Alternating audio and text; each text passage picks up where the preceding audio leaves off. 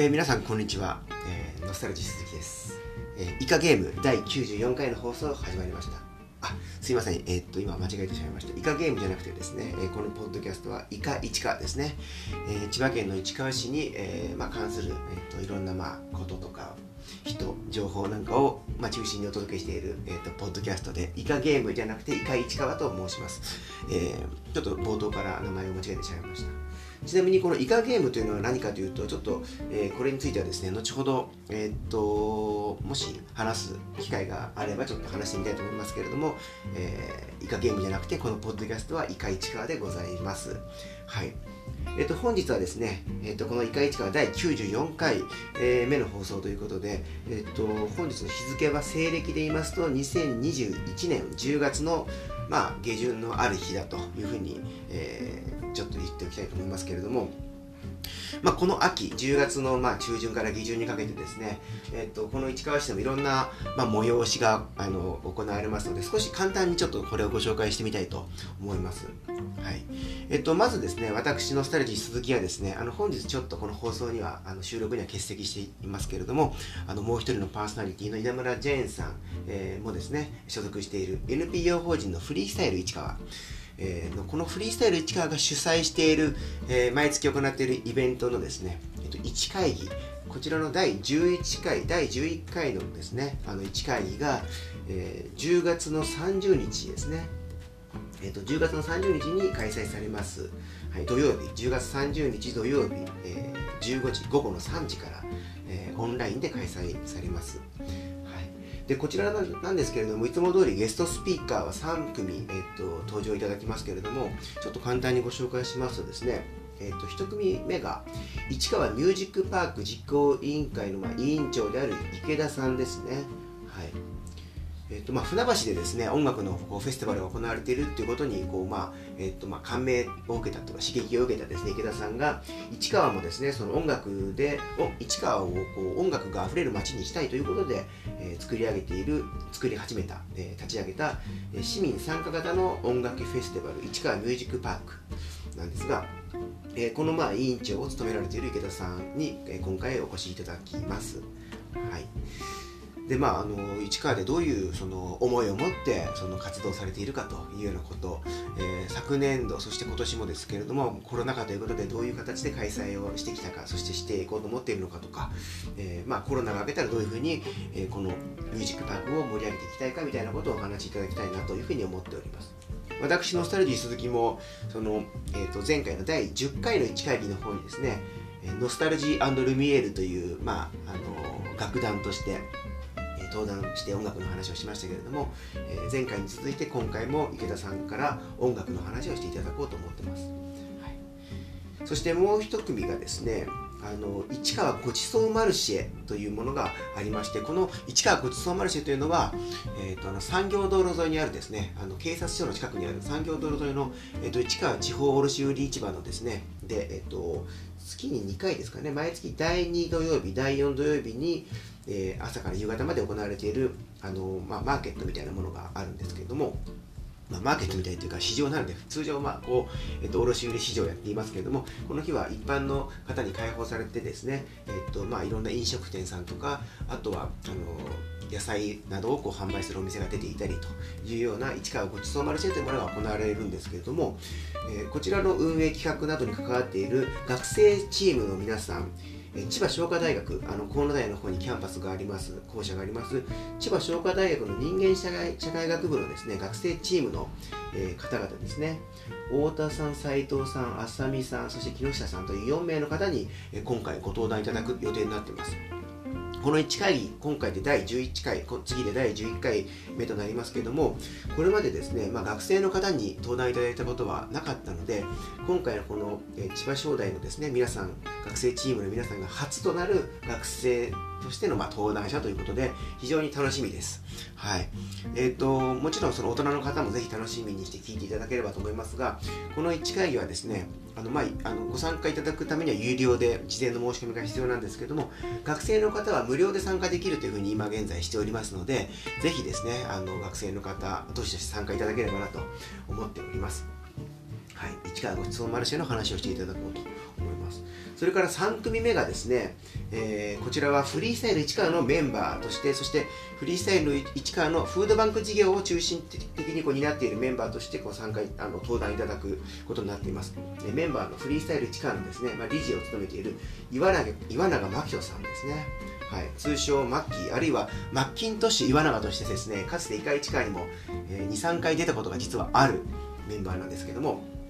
まあ、普段あの仕事日常的にはですね福祉関係の仕事をこうしている岩永氏なんですが、え、今回フードバンク事業というのをこのフリースタイル市川というまちづくりを行う NPO 団体が、え、なぜこのフードバンクをやっていくのか、え、どういう意味があるのかとかどういったことを思って活動しているのかというようなことをこう話してもらおうと思っています。はい、というわけで10月30日土曜日はですね15時から、えー1回オンラインで開催しますので、えー、興味のある方はぜひご参加いただきたいなと思っております。はい、で日程はちょっと前あの前に戻って10月の23日の土曜日の話になるんですけども、はい、この10月の23日土曜日はですね、えー、にも市川市でイベントがありましてこちらは、えー、リアルでのつまりある、えーと、具体的な場所で行われるみんながこうそこに集って、えーまあ、活動、まあ、活動というか、えーまあ、みんなが集まるようなイベントなんですが何かというと、えーと、場所はですね葛飾八幡宮の参道となります。葛飾葛飾八幡宮の参道で行われるイベントというとですね実はこれ久しぶりに開催される「Have a Good Day 元八幡」通称ニューボロ市ですね。ニューボロ市が久しぶりにこの10月の23日に開催されるというふうになっております。はい。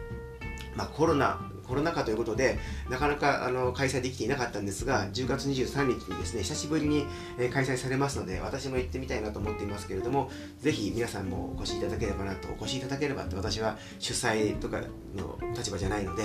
ぜひ皆さんも遊びに行っていただきたいなというふうに思っていますけれども、えっと、非常にまあもう言葉で言うのはなかなか難しいぐらい言ってみればその肌感覚でこう分かるですね。行くと楽しい、えー、にぎわいのある、えー、市民の手作りのですね、えーとまあ、マーケットが開かれていますのでぜひあの足を運んでみていただきたいなと思っております、えーと、市民の方がそれぞれこう作られて手作りで作られているものとか、えーとまあ、お洋服とかですね、えー、雑貨アクセサリーあるいは食べ物なんかをこう販売している。今回はちょっと食べ物の販売があるかどうかはちょっと確認してませんけども、まあ、コロナ禍なんでちょっと細かいことは私も確認はしていませんが、まあ、いろんなそのお店が出ていたりするのであと音楽の演奏とかですね DJ ブースなんかもあって、えー、っといろんな楽しい音楽が流れたりしていますので散歩がてらふらりと行っていただければいいのかなと思っています、えっと、23日土曜日の10時から16時ということですね。雨天の場合は翌日24日に10円と延期となっております。はい。そしてですねえーと、10月ちょっとまた日付があの今度はまた未来の方に行きますけどもさっきの1会議と同じ10月の30日それから翌31日この2日間ですね。この2日間行われるイベント鬼越、えーと、京成の鬼越駅とそれから鬼越駅の近くで行われるですね鬼越百鬼夜行ですね。というですね新しいイベントがあの今年からというか今年初めて行われるイベントがありましてこちらがですねあの10月の30日と31日両日、えー、10時から16時まで行われます。場所としては、まあ、鬼越駅周辺ですね京成の鬼越駅周辺で行われると。詳しくはあのー鬼越鬼おこしプロジェクトこの百鬼夜行をですね実施するプロジェクト、えー、企画チームである鬼越鬼おこしプロジェクトの Facebook ページ見て見ていただければと思いますけれどもいろんなですねハロウィンのワークショップ、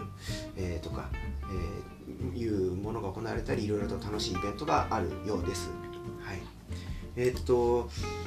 このですね鬼越鬼おこしプロジェクトを実あのあの、まあ、やっているのが三日月デザインさんというですねもうこのポッドキャストでは何度も紹介している、えー、三日月デザインさんがあの行っているプロジェクトなんですけれどもこの、えーと、彼らのですね、えー、事務所兼ストアがですねあの鬼越の駅前に、えー、10月23日に確かオープンするということだったんですね。えっ、とこの百鬼夜行のチラシによるとですね、鬼越、あ、三日月デザインさんのこのショップの名前は、鬼越ストア、鬼越ストアですね、鬼越ストア。鬼越というのが、この三日月デザインさんが作られて、そして販売しているアクセサリーなどのその、まあ、ブランド名が鬼越というんですけども、この鬼越、鬼越の名前を取って鬼越ストアというのが、えー、23日に確かオープンすると。で、この30、31日も、えー、このストアはオープンしていてお店に来てくれたお子様たちにはお菓子のプレゼントがあったりするということみたいです。はいこの日はですね、あの鬼越百鬼夜行フォトスポットアート展示ということで、鬼越駅、京成の鬼越駅でも、えー、まあ、イベントが行われたりですね、あの商店街のいろんなお店、例えばあのですね、家庭料理と酒、魚、ともちゃん、あの焼きそば、辛い焼きそばで有名なともちゃん、えー、でもなんかいろいろと、えー、っと、なんですかね、イベントというか、イベントがあったり、そうですね、するみたいですね。他にもいろいろとワークショップが、あのロータリー、駅前のロータリーで行われたりということで、非常に、あの、まあ、鬼越の駅周辺が盛り上がる、えー、この鬼越の、まあ、鬼というものをキーワードにこう盛り上がる1日や2日になるかなというふうに思います。ふわふわベーカリーというあのパン屋さんですね、鬼越の駅前の、え、パン屋さん、こちらは土曜日のみですけども、えーまあ、こちらもイベントというか、ちょっとした、あのえっと、まあ、あの販売と、それから飲食スペースで中で食べることもできるということで、土曜日にあの、まあ、お店をオープンするということでございますので、ぜひ、え、20え、30日、31日はですね、まあ、朝から夕方まで、え、両日行われる、全体として行われるイベントなので、えー、普段なかなか鬼越の駅の方に足を運ぶ方も運ばないという方も多いかなというふうにも思うんですけれどもぜひ一度行ってみていただければいいかなと思います。あの、えー、三日月デザインの佐藤夫妻はですねえーと、私たち、えーと、私たちというのはフリースタイル市川のメンバーとしての私たちという意味もありますしあのノスタルジア・ドルミエールもですね実はこの、えー、鬼越のこのを盛り上げるためにいろいろと音楽を実は作ったりもしているんですね。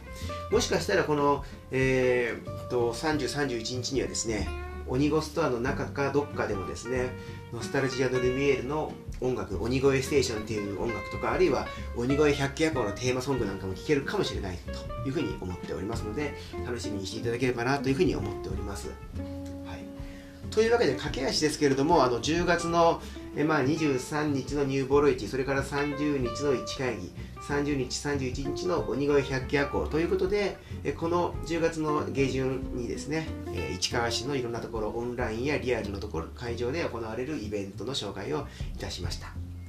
はい。えー、っとですね、あとまあ、ちょっと市川市とは関係ないんですけれども、一つですね、あのお話をしたいと思うのは、先日ですね、西武ライオンズえのですね松坂大輔投手があの引退をするということを、まあ、夏に発表してですねそして、え最後の登板を、えー、西武ドーム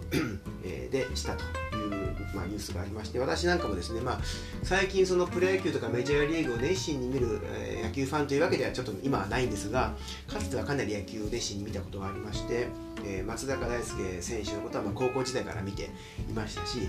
えー、っと特にですねあのデビュー当時の、まあ、衝撃的なあの、まあ、デビューですね。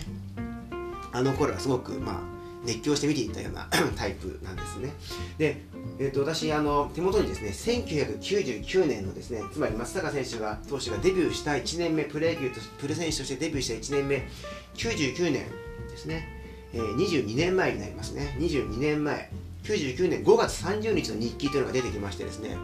えー、非常に汚い字で書いてあったんですがこれをちょっと今読んでみたいと思います。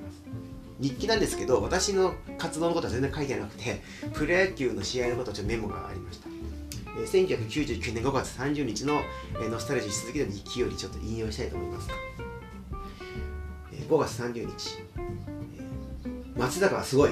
8試合目の今日は不調でヒットをたくさん打たれたし三振も2つしか取れなかったけど完投で5勝目。防御率も1.6台。3対2というきついゲーム。ということですね。それから当時実は私はあの、まあ、この頃はすでにもうその熱心なファンではなかったんですが、えーまあ、あの1984、5年からですねずっと阪神タイガースの、まあ、ファンだったということもあってこの頃もタイガースをこうちょっと応援していたということもあってですね、えーと、松坂投手に関するこういう記載の後はですねタイガースのこと書いてありました。タイガースが負けた上原かっこルーキーにこれジャイアンツのルーキー上原投手にの前に負けてしまったということですね。つまりこの5月30日の日記なんで、まあ、多分30日の試合なんでしょうけども松坂投手も投げてライオンズ勝利していてで同じ、まあ、セ・リーグのあのルーキージャイアンツのルーキー上原投手も投げてタイガースが負けたというそんな日だったみたいですね。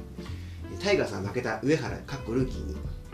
ヤブは良かった。つまりヤブ圭一投手が阪神タイガースの先発投手として投げたんですね。でも負けちゃったということですね。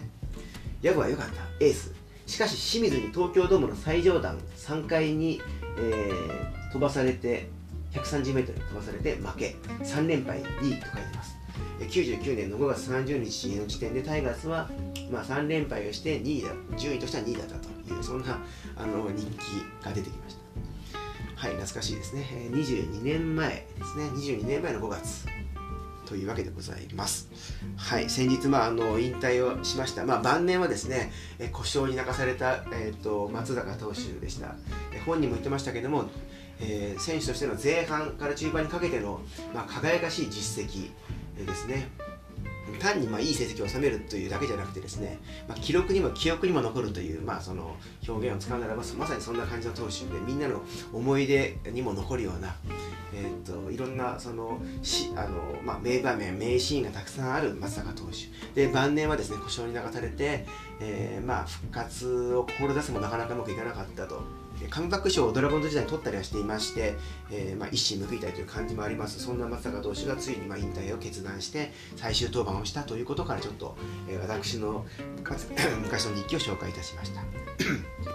はい。じゃあ放送はですね、一旦ここであの区切りたいと思いまして、後半はですね、ちょっと場所を変えて、後ほどさっきちょっと紹介したイカゲームについて少し喋ってみたいなと思いますので、えー、続きは後半、えー、となります。一旦ここで CM には行かないんですけども、番組はちょっとリズムを変えたいと思います。えー、それでは一旦区切ります。引き続き、えー、イカ市川、えー、お楽しみください。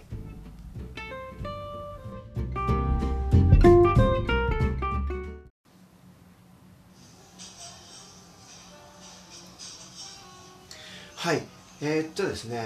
さっきあのこの「イカ市川」の放送の冒頭第94回のこの「イカ市川」の冒頭で私間違えて「イカゲーム」って言っちゃいましたけどこの「イカゲーム」というのは何かというとですねちょうど今2021年の10月にですね世界的に、まあ、人気を博しているネットフリックスであの、まあ、放送している放送しているというかネットフリックスというサービスでですね見ることができるあのまあ韓国韓国の、まあ、連続ドラマというかドラマ作品なんですね。えー、っとまあ話自体は確か10話に満たない、えー、ものでですので実はですねあの、まあ、内容にはまってしまえば一気にこう見ることもできるような、えー、感じのドラマでですね私も実は、えー、先日ですね一回実は最初第1話を見た時にですねちょっと夜中に見たもんで第1話の途中で半分ぐらいで眠っちゃったんですね見ながら第1話の最初の方はまだそのえっと、えー、まあ話の導入部ということもあって、まあ、ドラマはもちろんいろいろあるんですけれどもちょっとまあ、ね、あの夜夜中ってこともあって寝ちゃったんですがなので、えーと、0.5話分だけ見て寝てしまってしばらく見てなかったんですが先日ですねちょっと時間に余裕があった時に見てみたところですね結構面白いなと思って、えー、午前と午後というかまあ、えー、ですかね、まあ、ちょっと時間を分けて1日でですね全話見てしまいました。というぐらい、まあ、ハマってみました、見ちゃった作品でもあります。この、えっと、イカゲームというものなんですが、まあ、イカゲームというのは韓国でですね、まあ、昔からなのか、あるいは昔行われていた子供たちが行っていた外でやる遊びなんですね。まあ、鬼ごっことはちょっと違うんですけど、まあ、そんな外でやる、ちょっと、まあ、陣地、陣取りゲームみたいなやつっていうんですかね。敵と味方に分かれて、え戦うゲームなんですが、まあ、あのそのその名前をそのまま取ったのがイカイカゲームというこのドラマの名前です。でまあどんなものかなんかそのいろいろとこうあの日本のある、えー、映画作品とか漫画作品に似てるんじゃないかみたいなこと言われたりしていてですね話としては実はその、えー、まあありきたりとまでは言いませんけど、まあ、よく見られるタイプのもの、あの、カイジとかそういうあの漫画作品にも近いようなところがあるようなことを指摘されていますけれども、デスゲームというふうに言われていて、まあ、あるゲームをしてですね、なんかいろんなゲームをして、勝ったら、あの、勝ち残っていけるいけるけど、負けたら、まあ、デスゲーム、死んでしまうと、殺されてしまうというようなタイプの、まあ、ゲームが次々行われていって、まあ、勝ち残って賞金を得ることができるのは誰なのかみたいな、そういう、まあ、ドラマなんですね。なので、まあ、見ていて非常に分かりやすいと。分かりやすく、かつ、まあ、えー、ドキドキするし、え、まあ、残酷な描写もあったりして、非常に悲劇的でもあるというところですね。はい。というようなものが今世界的にヒットしているということで、私も見ましたよということでございます。はいまあ、このイカ市川のリスナーの方でもですねイカゲームを見たっていう方もいるかもしれませんけれども、まあ、私もまあその楽しく、えー、ウォッチしましたよというわけでございます。でこのあのイカゲーム、ネットフリックスで配信されているものだということですが、韓国で制作された作品なんですね。韓国で制作された映像作品です。で世界的にヒットしていて、ネットフリックスの確か人気ランキングみたいなやつも1位を取ったりしていたということですけども、韓国のですね、まあ、映像作品、映画映画で映画っていうのは非常にまあ評価が高い、近年評価高いんですが、特にまあそれを決定づけたというか、印象づけたのが、あの数年前ですね、あのえっと、パラサイトという映画がありましたよね。はい、パラサイトというのは非常にその人気を博したあことで、皆さんもこの記憶にあるかなと思います。パラサイト半地下の家族というようなですね、あの映画はまあ韓国のまあ格差社会を描いた、えー、まああれも残酷な描写もありつつコミカルな面もあったりするようなですね非常にまあ韓国の作品って残酷な描写韓国のそのバイバイオレンスというかえー、っとノワール作ノワールというんですかねまあそういう描写のある作品ってかなり迫力があるんですけれどもえーとまあ、必ずと言っていいかどうかちょっと分かりませんがかなりコミカルな要素というのも非常に多く含まれているかなと思っています。パラサイトなんかもそうですよね。イカゲームはですねあのえ、ー、とまあ俳優さんの名前私もあんまり分からないんですけども見た目だけの印象でちょっと言いますとですねえっ、ー、と主役の方がですね私はパッと見た時にまあちょっと役所広司さん風かなと年齢としては実年齢は役所広司さんよりもこう若い役者さんがやってますけど役所広司さん風かなと。で場合によってはちょっとあのリリー・フランキーさんみたいな感じもこう受けるんですね。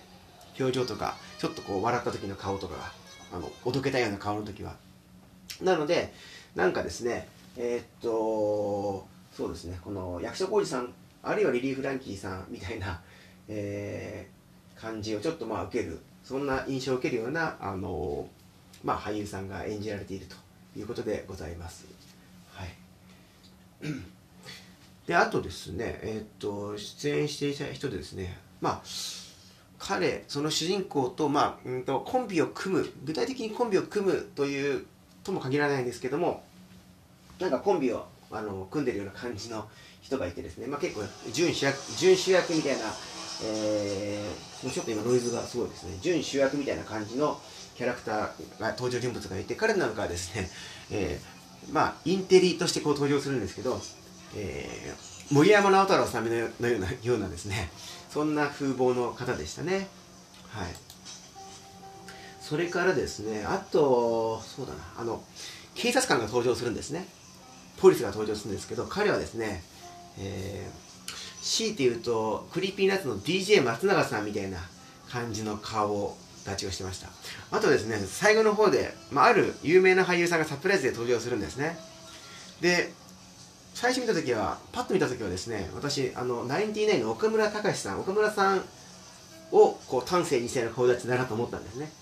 ただまあその後見ていくあこの人はあの有名な俳優さんだと後からこう気づいたんですけども最初見た瞬間はその有名な俳優さん韓国の有名な俳優さんとは気づかずにパッとこう登場した時にあれ岡村さんにちょっと似てるなっていうふうに思いました。というわけで見ながらですね役所広司さんなのですねリリー・フランキーさんだの、えー、DJ 松永さんあの Creepy Nuts の DJ 松永さんだのですね森山直太朗さん岡村さんナインティナイン岡村さんみたいな日本のこの著名人まあ今言ったの男性ばっかりではありましたけど、えー、日本の有名なあの有名人の方役者さんとかミュージシャンの方とかの顔あの芸人さんとかですねそういった方の顔をなんとなくこう想起しながらえー、見ていたというようなことでもありました。はい、そんなイカゲームという作品でした。さっきあのイカゲームのほかあのパラサイトという映画がすごく人気を博したということを言いましたけど、えっとまあ、これはあの世界的なヒットをした、まあ、あの韓国映画でしたけど韓国のエンターテインメントというとですね、まあ、K-POP あのというものも非常に人気を博していていろんなそのグループがあったり、まあ、ソルミュージシャンとかグループいますけど特に今は BTS ですね。BTS がもうあのビルボードアメリカのビルボードのチャートでもナンバーワン1位を取るというような活躍をしていてですね今年もであのダイナマイトっていう曲とかバターっていう曲それからパーミッショントゥダンスっていう曲なんかが非常にあの人気を博していますね。え、えっと、あのエド・シーランっていうミュージシャンご存知でしょうかね。エド・シーランがこう手掛けた曲なんかは非常にまあキャッチーで非常にそのまあ、良質のポップミュージックという感じでですね、まあ、ダンスミュージックになっているというわけで私も大好きで結構聴いたりしていましたけれども、まあ、BTS も人気で、えーまあ、韓国は映画もそれからネットフリックスのような、まあ、映画とは言えないけれどもなんていうか、まあ、ドラマというかそういったものでも人気ですね。あの愛の不時着っていうのも確かネットフリックスので見ることができる作品だったと思います。韓国の作品。こちらも人気を博していました。昨年ですね2020年人気を博しました、一方ですね一方ってこともないですね。あのイカ、まあ、このイカイチカで紹介したイカゲームというも韓国の作品なんですが実は日本にもイカなんとかっていう映画作品がかつてありまして何かというとイカレスラーっていうですねあの映画があって私見たことがないんですけども噂では聞いたことがあってイカレスラーというのが2004年に公開されたですねあの、まあ映画であのイカレスラーっていうのとシャコボクサーとかいろんななんかそのプロレスラーが登場して戦うっていうコメコメディというかコミカルな作品らしいんですね。いつかちょっと見てみたいなというふうに思っております、えー、見たら必ずこのイカイチカで紹介したいというふうに、えー、思ってます。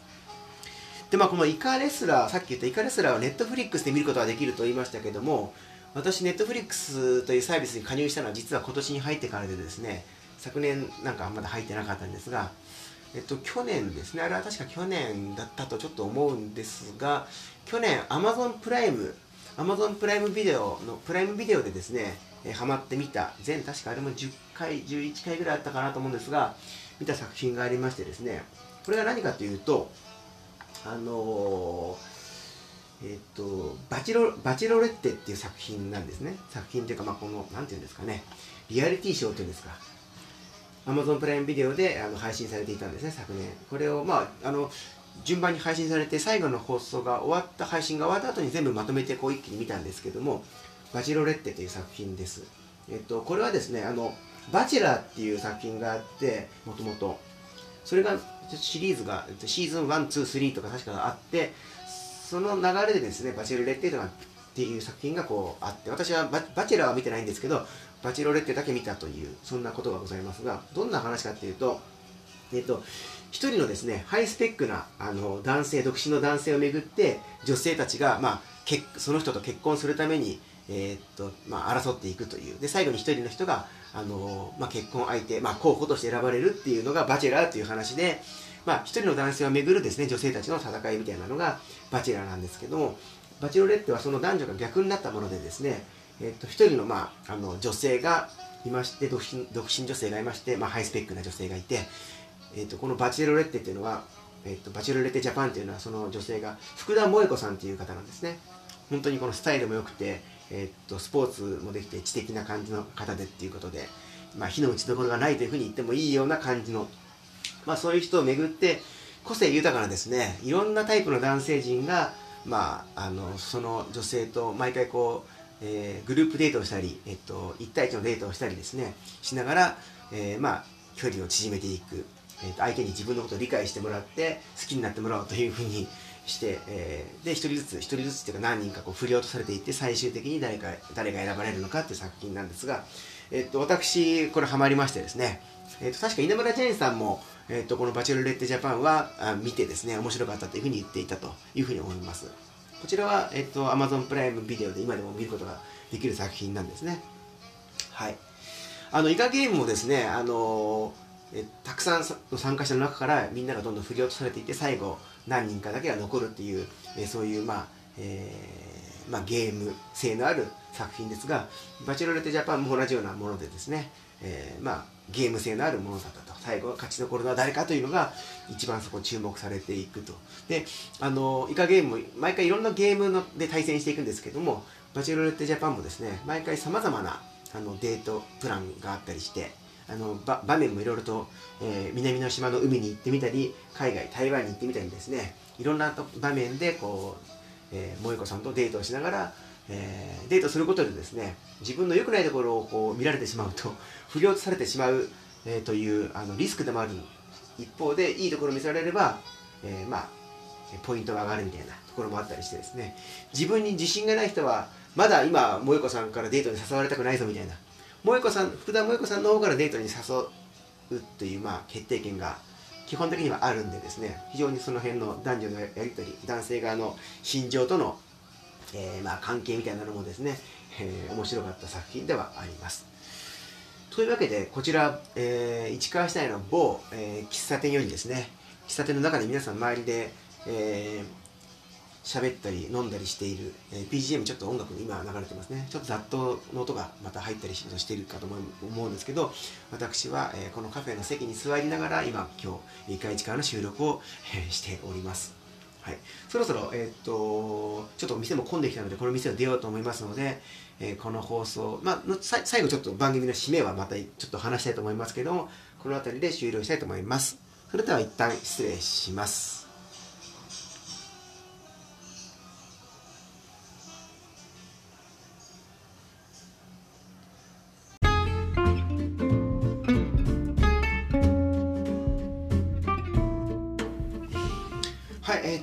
けでですね、あの、ちょっと途中であの、喫茶店、カフェでですね、収録した模様もお聞きいただきました。ちょっとノイズがいろいろあって聞きづらい点もあったかもしれませんが、あの、イカゲームっていう韓国で、韓国、韓国で作られたですね、あの世界的に今ヒットしている、えー、ドラマの話なんかをいろいろしましたけれども、はい、私あの、まあ、こういうあんまりこの、えっと、配信されたものを家で見るっていうですね配信された映像作品を家で見るなんていうことはあんまりないんですねえーと、映画を見るのはまあ好きでですねよく映画をこう映画館映画館に見に行っているんですね。えー、と前もちょっとお話ししましたがかつては元八幡の駅前にあった畑シネマで今はまああの一番家から近い、えー、コルトンプラザの東宝シネマ、えでですね見る機会が結構あるんですがその他の映画館なんかでもいろいろと見たりしていてですね今で未だにやっぱり映画映画館で映画を見るのが好きなタイプの人間でございます。あのまあ、またいずれ機会があれば話してみたいと思いますけれどもこの秋にですねいろいろと見た映画の中で、えっと、いずれも日本映画でですねえっと何て言うのか本当のこと、まあ、真実が何かということとか自分が思っている正義は何かということあと自分が見ようと無意識でこう見ようとしてしまっている真実本当の、まあ、ことまあ、バイアスがかかっているところあると思うんですがそれを含めての見たいと思っている、えー、まあ真相真,、えー、真実みたいなこと。ということとと人の心の揺れ動きとかあの正直であろうとすることとか、まあ、そんなことをこう描いた作品をたまたまですね3つ、まあ、ほぼ立て続けにこう見ましてですね作品名だけちょっと言っておきたいと思いますけれども1つがドライブ・マイ・カーというですね映画ですね。あの村上春樹さんの原作小説を元に作られあのそれをに題材を得て作られたあの映画です、はい、この作品はですねあの浜口竜介監督脚本の作品なんですけれどもベネチア国際映画祭でも賞を取っていたりかなり国際的な評価の高い、えー、作品です。それからこの浜口監督自体が浜口竜,、えー、の浜口竜介監督自体がすごく国際的評価が高い。まだ、えー、公開作は少ないんですけれども非常にあのえ、評価高い監督ですね「ドライブ・マイ・カー」非常にあのずしんとくる作品でした。非常に、まあ、面白いというかあの考えさせられるし、まあ、見てよかったなと思える作品でしたね。はい。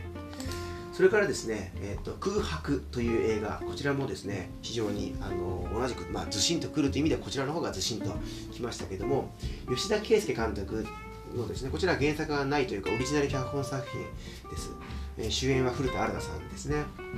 さっきのあのドライブ・マイ・カーは、ドライブ・マイ・カーはですね、西島秀俊さんですね、が主演でした。で空白というのはあの古田新太さんがですね主演している映画ですですね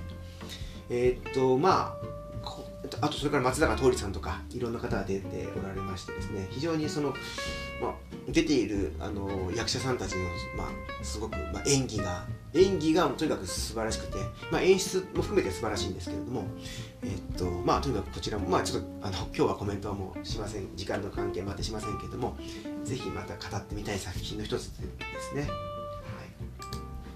それから今述べた2つの作品と比べるとですね公開されている関数映画館の数は非常に限られていて少ないと思うんですけれども非常にあのこれも、まあ、この作品はもう、えっと、映画館で見るしかないだろうというような作品だったんですけども「あの優子の天秤」という映画です。優子というのはちょっと特殊な字で特殊というかあまり見慣れない珍しい字でですね優子優えっと、3文字なんですね。ゆうこの子はまあ子供の子ですね。ゆう、ゆうこっていうのは3文字の漢字です。で、子は子供の子です。ゆうこのゆっていうのが、あの、原ゆうこさんのゆうっていう字で、理由のゆうですね。はい、理由のゆうですね。田んぼの田の上が出てるやつですね。で「う」はですね宇宙の「う」ですねはい「えー、優子の天秤」というそんな映画ですねはいこちらですねえー、っとこちら春本裕次郎監督という私あのこの春本監督の作品初めて見たんですが、えっと、春本裕次郎監督のですね、えー、作った作品です。あの出てる役者さんたちはですねさっきの空白とかドライブ・マイ・カーと比べると、えまあ、知名度とかいう意味つまりそのテレビとかでよく見かけるといういったような意味とかで言っても、まあ、少し、まあ、マイメジャーかマイナーかで言うと、まあ、マイナーな方に寄った方々が出ていると、は言えると思うんですがただこちらもですねもうあのさっき述べた2つの作品に、まあ、勝るとも劣らないというか、ま、勝っていると言ってもいいぐらいすごい演技を見ることができる作品です。こちらも、まあこまあ、あのこれはですね主演の女性がですねドキュメンタリー作品をドキュメンタリー映像作品を撮っている、まあ、ドキュメンタリー監督っていうかですねそういう人が主演の作品で、まあ、真実をこう暴いて暴いていて明らかにしていこうということをこう強い気持ちを持って作品作りをしている彼女が、えー、何を見るのかそして何を考えるのか何を人に見せようとしているのか伝えようとしているのかっていうことを、えー、主に描いた作品になっております。まあ、こういう作品をもう見続けて3作続けてこう見たのでですね、まあ、自分が自分のま気持ちというものとか自分が見たいと思ってる正義例えば今ですねあの今月末には衆議院議員選挙総選挙がありますけれども、えっとまあ、この日本の社会どういう今この社会に問題があってどういう社会が良いと思うのかそして今社会社会にはどんな問題や課題があってあるいは政治特に政治の中でどんな問題があってそれがどう改善されていくべきなのかということは、まあえっと、かなりですね人によってそれぞれあの思ってることは違うと思いますし私の中にもこういう社会であったらいいなとかこういうことは許せないぞみたいなことがあったりするわけですけれども、まあ、ここには、まあ、あの正しい姿があるというよりは自分が思う正しさみたいなのがあってそこに近づい世の中が近づいて続いていけばいいなと思って行動をしていく。その一つの行動が投票行動であり、いろんな行動なんですけれどもだと思うんですけども、まあ、そういう政治に限らずですねいろんなことに、まあ、小さな社会から大きな社会に至るまで家族とか友達関係とかですね職場の関係とか、えー、まあいろんな人間関係の中で正義みたいなものがあって個々の中で思う正しさがあってで正しいものとあといい良いとされてることがあったりしてですねそこの中でみんなみんな揺れ動いていたりすると。相手の立場に立つと全然真逆のことに見えたりすることもあったりですね、えー、すると。いうわけでございます、えー、そんなことを描いた作品「優子の天秤」そして、まあ、空白、ドライブ・マイ・マイカー、この3つの日本映画をこの秋にですね、立て続けに映画館で私、えーと、鑑賞しましたけれども、まああのー、まあ、いずれ機会があれば、この3つの作品についても少しだけ話してみたいなというふうにも思っています。はい。それでは今日のイカイチカーの放送はこの辺で、えー、終了したいと思います。今日もちょっと稲村ジェーンさんは登場しませんでしたが、えー、このイカイチカーのリスナーの方でですね、えー、まあ、稲村ジェーンさんの登場回、まあ、数が少ないんでですね、稲村ジェーンさんの話すところをぜひ聞きたいと、リスンしたいと思っている方は結構多いということがだんだん分かってきましたので、ぜひ、えー、次回あたりには稲村ジェーンさんに登場してもらうと、もらいたいなというふうにも思っております。はい。それでは今日のいかいちかは第94回の放送はこの辺で終了したいと思います。えー、お送りしましたのは私、のスタルジー鈴木でした。それではまたお耳にかかりましょう。